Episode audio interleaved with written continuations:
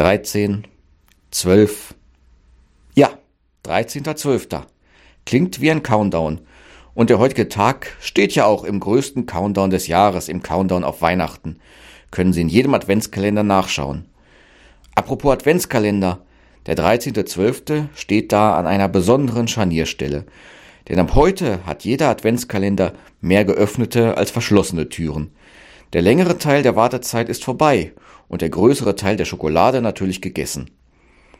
So sehen wir langsam dem Ende unseres Weihnachts-Countdowns entgegen.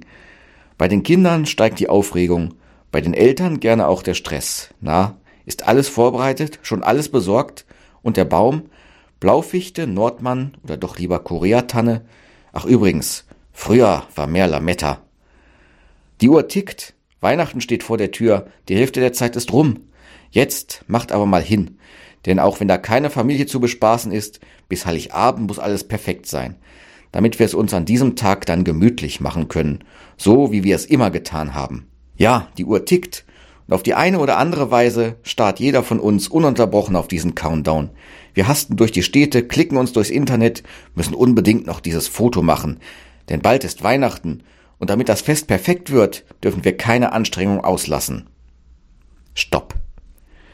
Nehmen wir uns an dieser Scharnierstelle des Kalenders doch mal einen Moment zum Innehalten. Unterbrechen wir kurz das Gerenne und schalten den Bildschirm ab. Brauchen wir wirklich dieses ganze Chaos in den Adventstagen? Müssen wir uns wirklich so unter Druck setzen, nur weil Weihnachten auf dem Plan steht?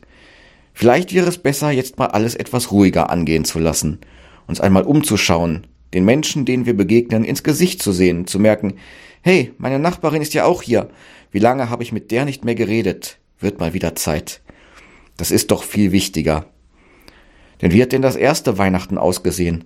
Da gab es kein Festessen, keine große Feier. Da kauerten zwei Eltern mit ihrem Neugeborenen in einem Stall.